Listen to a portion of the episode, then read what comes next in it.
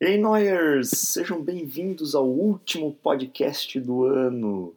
Estamos de volta com o Noiado depois de uma ausência aí um pouco inexplicável. Aproveitamos o último dia do ano para contar fazer uma retrospectiva do que foi esse ano de metanoia e de noiado. E preparem-se que no próximo ano estaremos cheios de novidades, uma transformação completa tanto na empresa quanto no podcast. Aguardem e preparem-se. Quem nos acompanha deve saber, esse foi o primeiro ano da Metanoia Hacking, projeto meu e da Mari, depois que a gente fez um TCC incrível sobre o capitalismo consciente na Fundação Dom Cabral. E a empresa começou dessa vontade de participar desse mundo em transformação e ter uma voz ativa nesse mundo. A gente construiu a consultoria, Estamos consultando vários clientes, mas eu gostaria de falar especificamente hoje sobre a nossa geração de conteúdo. Nesse primeiro ano, que a parte de geração de conteúdo começou a partir de maio, mais forte, a gente participou de 10 palestras. A gente fez aí 10 palestras, além do Papo Literário, um evento que a gente faz todo mês em Blumenau, conversando sobre um livro. Tivemos mais de 550 participantes nessas palestras e dois workshops que nos deixaram muito felizes. Um foi em Blumenau, o outro foi lá em Minas Gerais, no Hacktown, um evento que vocês puderam acompanhar vários ao vivo que a gente fez durante o ano. Nessas palestras nós falamos sobre branding em São Paulo, falamos sobre transformação pessoal, principalmente na região de Blumenau, e falamos em inovação também na região de Blumenau. Todas elas estão acessíveis, quase todas no nossa página do Facebook. E esses ao vivos do Facebook geraram aí mais de 1.800 visualizações, o que nos deixa extremamente felizes, já que toda a nossa divulgação foi completamente orgânica. A gente não teve nenhum investimento em nenhum canal, em marketing digital, nenhum, nenhum outro tipo de, de promoção. O Noiado especificamente, estamos extremamente felizes com a participação de vocês durante todo esse ano. Teve muita gente pedindo para voltar o podcast. É, a gente não tinha cancelado, a gente simplesmente estava passando por um período aí de várias transições e o planejamento para o próximo ano e revendo tudo que aconteceu no Noiado para poder fazer um podcast cada vez melhor. E esse ano foram 21 episódios durante cinco meses com 2.100 audições, então daí aproximadamente 100 audições por episódio. Também nos deixa muito felizes porque a gente não fez nenhum investimento, como eu já comentei. O episódio mais elogiado e mais pedido foi a entrevista com o Daniel Prisma, um dos primeiros episódios que a gente fez. E esse vai ser um dos focos para o próximo ano, mas o próximo ano é surpresa. E eu fiquei bastante feliz que a gente teve pouquíssimos assuntos repetidos no Noiado, que era um dos nossos objetivos, ter a maior gama de conteúdo possível para vocês, mastigar eles da melhor forma possível que fosse absorvível facilmente. Então, assim, no resumo da semana a gente repetiu dois assuntos, basicamente, que foi energia solar e a Tesla, que apareceu algumas vezes no, nos nossos episódios. A mini class a gente falou de tudo, liderança, branding, inovação, futurismo, física quântica, tivemos vários assuntos. Então foi um podcast que me deixou extremamente feliz, cumpriu com os objetivos que eu tinha e a gente pode testar tanto o público quanto as nossas ferramentas, o nosso formato. Muita coisa foi validada, muita coisa vai ser mudada.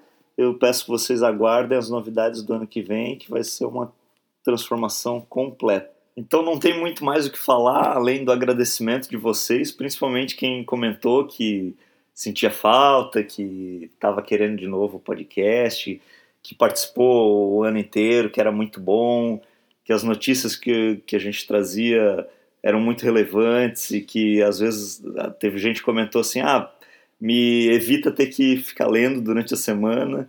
Eu achei muito bacana isso, a gente ficou muito feliz com esse feedback. E aproveitando que é o último dia do ano, eu queria deixar vocês com algumas dicas para vocês terem um próximo ano maravilhoso, como a gente espera que seja o da Metanoia e os nossos pessoais, eu e da Mari. eu queria deixar com vocês as oito dicas do Michael Hyatt, que é um cara que eu admiro bastante lá dos Estados Unidos, é, para como construir um próximo ano excelente.